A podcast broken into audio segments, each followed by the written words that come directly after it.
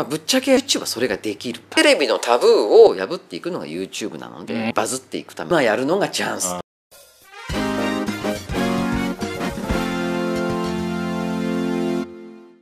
皆さんこんにちは。EC の未来へようこそ。本日はですねアトリエ秋有限会社の代表取締役古谷さんにですね。お越しいただきまして YouTube で物を売るにはというテーマで前半後半お話をお伺いしたいと思います古谷さんよろしくお願いします。よろしくお願いします。なんだその間の取り方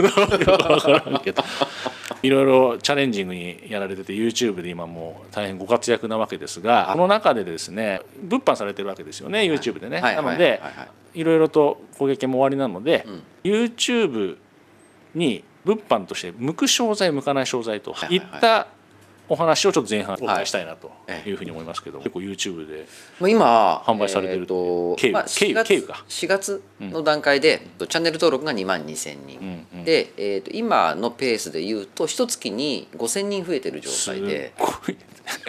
で今年中に5万人なんとか行きたいなみたいなところなんですよね。ちなみに始めたのっていつ？始めたのはね僕結構昔あでここ最近で。えっ、とね頑張り始めたのは1年半前な。のあ1年半前ね、うん。1年半前。だから前はそんなに登録数なかったけど、うん。ここに来てだから2万今日増やしてるう。ん、あのね1万人になるまでに1年かかって、えー2万人になるまでに3か月っていう。ああなるほど、うん。すごいねそこのスピード。だからやっぱね加速度がつくのかなあー。と思いますある程度までいっちゃうとね、うん、だからやっぱりこれって EC の売り上げと一緒で、うんうん。100万円まではすごい大変だけど、はいはいはい。200万までは結構するって言っちゃったよね、うんうんうんうんうん。のにすごく似てるなと思って。なるほど、うん。まあ、直近でなんかそこそこ売られてるっていう話も。言っちゃいます？いやけまあちゃいます。経経由でしょ？経由ね経緯 YouTube まあじゃあざっくり言うとこれを動画見てる人も僕の話を聞くかどうかの判断材料として、うん。一番最初に言っとくと今月だけで YouTube 経由で200万売れました。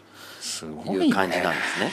ただまあね全体の売り上げの一部じゃなあまあ、いですか。もちろんもちろん200万ってね。もちろんもちろんもちろんただ、えっと、YouTube で売るのは難しいよって言われていた時代が結構長かったわけですよ。うん。まあ実際普通にやってたら今でも難しいと思う、難しいと思う。うん。で、えーそのコツというか、うん。まあ、商材選びから何から何まで全部ちょっと今日は話していこうかなと。ありがとうございます、はい。えーまあ、ぶっちゃけ有料レベルの話を無料で聞けるっていうのが YouTube の強みなので。あ、まあ、はい。ありがとうございます、えちょっと話したいなというふうに思います。でまず YouTube でうん。向いている商材向いてない商材、はい。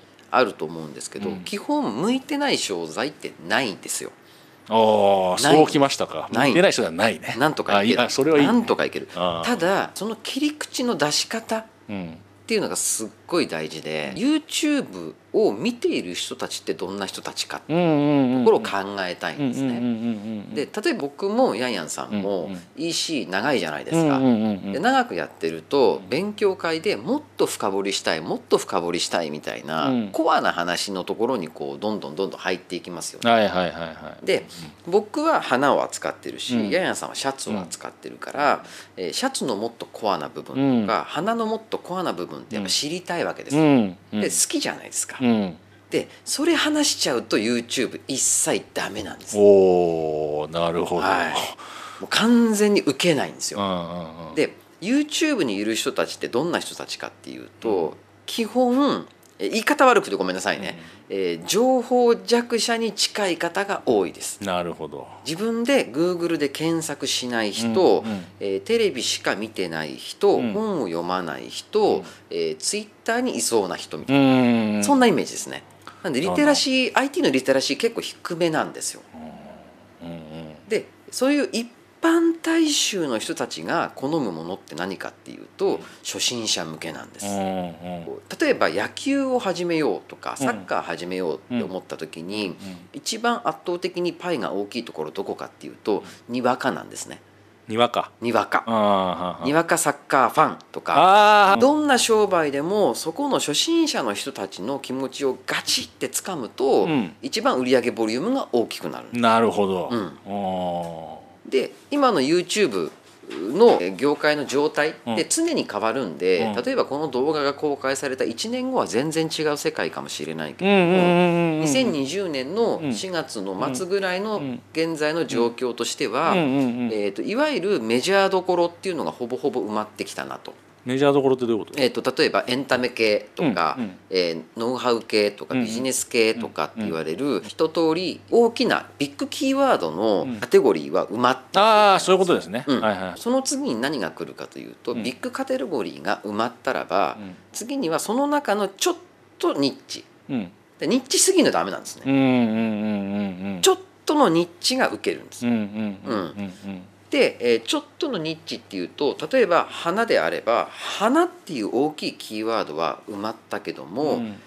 園芸の中で寄せ植えっていうカテゴリーとか単品のそのお花の解説とか、例えば、えーそういうのは埋まってないんですねまだそこのポジショニングをまず取っていくっていうことがすごい大事で商材でなるほど、はい。中小企業の EC のやり方みたいな、まさにそうなんです。だから黎明期が終わって、楽天が始まってから56年経った頃みたいな感じなんなるほど。あそれ分かりやすいねその。そう。あすごい分かりやすい分かりやすい。多分見てる人楽天の人もすごく多いとあ思うのでう。んうんうん。多分皆さんが、まあ、今出店10年とか、うん。えー、123年の人たちが出店し始めた頃のカテゴリーっていうのが、うん。今 YouTube ではガラ空き、なるほど、うんおー。例えば、うん、結構やりやすい、まあやりやすいですめちゃくちゃ。そういうことで一生懸命医者やってきた人はプロフェッショナルってことでね、まあ、ええ。いろいろものを言えるっていう立場であるんだったら、はいはいはいはい。非常にやりやすいってことやりやすいです。だから例えば睡眠っていうところはもう埋まってるけど、うん。枕とかパジャマは空いてるわけです。あーあそうなんだ。そういう感じ。へえ、それ分かりやすいなそれ、うん。すごい。じゃあじゃあ自分の商材がどこにはまるのかっていうのうん。を考えていって、うんでその切り口でコンテンツとして発信していくんです。うん。うんで発信の仕方がすごい大事で、うんうんうん俺もいろいろ試行錯誤してったんだけど、うんうんうん。まあ、1年ぐらいこうずっとやってった結果、うん。商品を軸にしたコンテンツ発信うん。をすると一切見られないんですよ。なんか分かる気がする、うん。すごい。これってブログでも多分同じで、うんうん例えばこの商品があります。うん。でそれに対しての解説ってやるといまいちなんだけど、えー、と例えば「良い眠り」っていうテーマにしてうん枕を解説していってうん枕の種類として例えばこういう寝方をしたい人はこの枕がいいですよっていう話をしていった時に初めてその枕が売れ始めるみたいな。ところだったりとかシャツも多分パーティーに行くんだったらどういう格好が好まれてうんこういうしきたりだからこういうシャツみたいなうんで選択肢が3つぐらいあってうん。蝶ネクタイがいいのうん。かアスコットタイがいいのかでシャツが変わってくるみたいな。うん。マナーとしてのシャツ選びとか。そうなんだよね。そういう方が絶対アクセスはいい。そう。絶対にで僕もやってるのは一つのお花の題材例えばパンジーとかペチュニアとかっていうお花を持ってきてそれをどういうふうに育てたいかっていうところの育て方を初心者向けにめちゃくちゃ丁寧にやってるんです。でテレビと YouTube の違いっていうのはうんどんな特集でも一つのものに対して20分かけてじっくり説明する人っていないんですよ。うんテレビ尺的に無理でしょ。無理だよそう。でも YouTube はそれができる。確かにうん。うんら結局テレビのタブーを破っていくのが YouTube なので。それをやっていくことがバズっていくための一つの方法だったりとか、うん。大きなファンを抱えるための方法。うん。例えば、えー、とパジャマとか枕であれば寝心地うん。着心地暮らし心地みたいなところっていうのが一つのテーマになると思うんで、うん。そこを追求していった時に最終的にまあ熊坂さんがこの前出てましたけど、うん泉さんがね、うんトリプルガーゼのパジャマを着ることによって部屋着を着ることによって、うん。えーそれが叶いますうんみたいなうんうんうん話に持っていくうんとうん。すごくいいっていう。なるほどね。自社ドメインの人たちはうん。それをテキストでやってきてテキストでやってきたの。そう。だ僕が今やってるのもコンテンツをテキストで作ってるものがあってそれを動画に落とし込んだだけ。やっぱり。いやそうそれだよね、うん。それやりやすいよね。やりやすい。あのそれだとすぐできるもんね、うんそれは思った。本当そううん。結局コンテンツって YouTube だったら視聴者の方、うんブログだったら読者の方が知りたい欲求とか困りごとを解決してあげるためにやっていくわけでそれ自体が解決できていれば役に立つコンテンツであったりとか、うん。えー興味関心を満たしてくれるコンテンツになるので、うん。そこ自体を埋めてあげることによってファン化するっていう。う。んで、えー詳しい先生がそこにいて、その先生の話を聞きたいっうん。ていうところかなと思いいやだますね。から結局時代の流れじゃないですか。テキストではあると。うん。ね昔はまあ検索優位でうん。テキストで書いてたら関連したものをキーワード入れると引っかかりやすいとかね、うん。まあ、ちょっと言葉悪いけど、はいはいはいったわけだけど、文字見んの面倒くせえとかね。うんうん。あるし。あるある。でまあ、YouTube で言ったらば僕はやっぱ最近すごく大きいなと思うのは、まさにテレビとの派遣っていうか、今大画面のテレビでうん。YouTube 見れるじゃないですか、うん。いわゆる Amazon スティックとかさ、うん。AppleTV とかさ、そういうものにつなげちゃうと YouTube 入ってるじゃん、入ってる、うん、ね、そこで見見れるじゃん見ることができる、うん、ぶっテレビで YouTube 見てた方が勉強になるしいいよねっていう人は結構多いんだ。ちゃけね今ね僕最近本読んでない。ああ で YouTube で学べちゃう。そうそうそうそうそう、ねそれが多いんだよね、要するにテキストがあるからいいやじゃなくて、うんうんうんうん見る人のん。チャンネルが変わってきちゃっ変わっててきてる、うん、でそこに動画だよねってそう。だか多分ねライバルはケーブルテレビだと思うんだよね。ああ、うん。まあまあネットフリックスだろうな多分。そうネットフリックス。確かにそうなの、うん。うん、結局深掘りできるメディアっていうのがそこだから、うん。ネットフリックスと YouTube の違い何かっていうと、自分自身とお客さんとの距離の距離感だと思うのね。あー。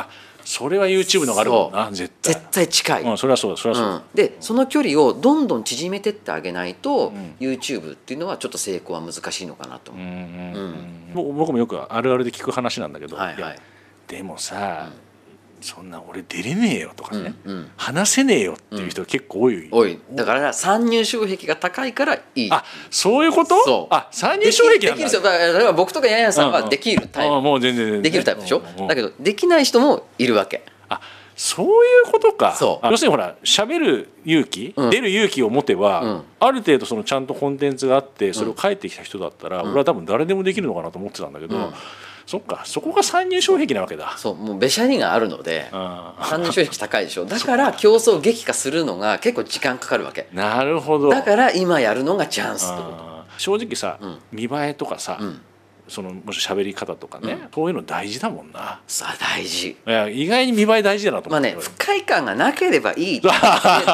マホで撮るだけで全然 OK なんだけどうんうんうん。例えばまあここはねもう本当に一眼レフなど使って撮って綺麗な画像。それもあり。うんだけどスマホ1台でただアップした画像で、えー動画でテロップもなし、うん。でも見る人は見るから。いや本当そうだよね、うん。正直スマホで撮っててほら遠近つけるのが難しいだけであって、画像は綺麗だもんな全然綺麗だもんね。十分十分。ね手軽にだからできちゃうもん、うん。iPhone でいいのテレワークしてる方も多分多いと思うんだけども、自宅でね背景だけ気ぃつければ喋る自信があるんだったらもうどんどんやって。ぜひやってみてもらったでその中で、うん。向かない商材はないと。向かない商材はない。ない。は向く切り口があるだけっていう。ということだよね、はい。中小企業の EC の攻め方と一緒だと、はい、でそこから売り方の話に入っていくとなるほど。流れですね。はい。ということでね、まあ、前半これで、ね、後半も確信に迫っていきますから。ああいいっす、はい。ということで前半これおしまいしたいと思い。どうもありがとうございました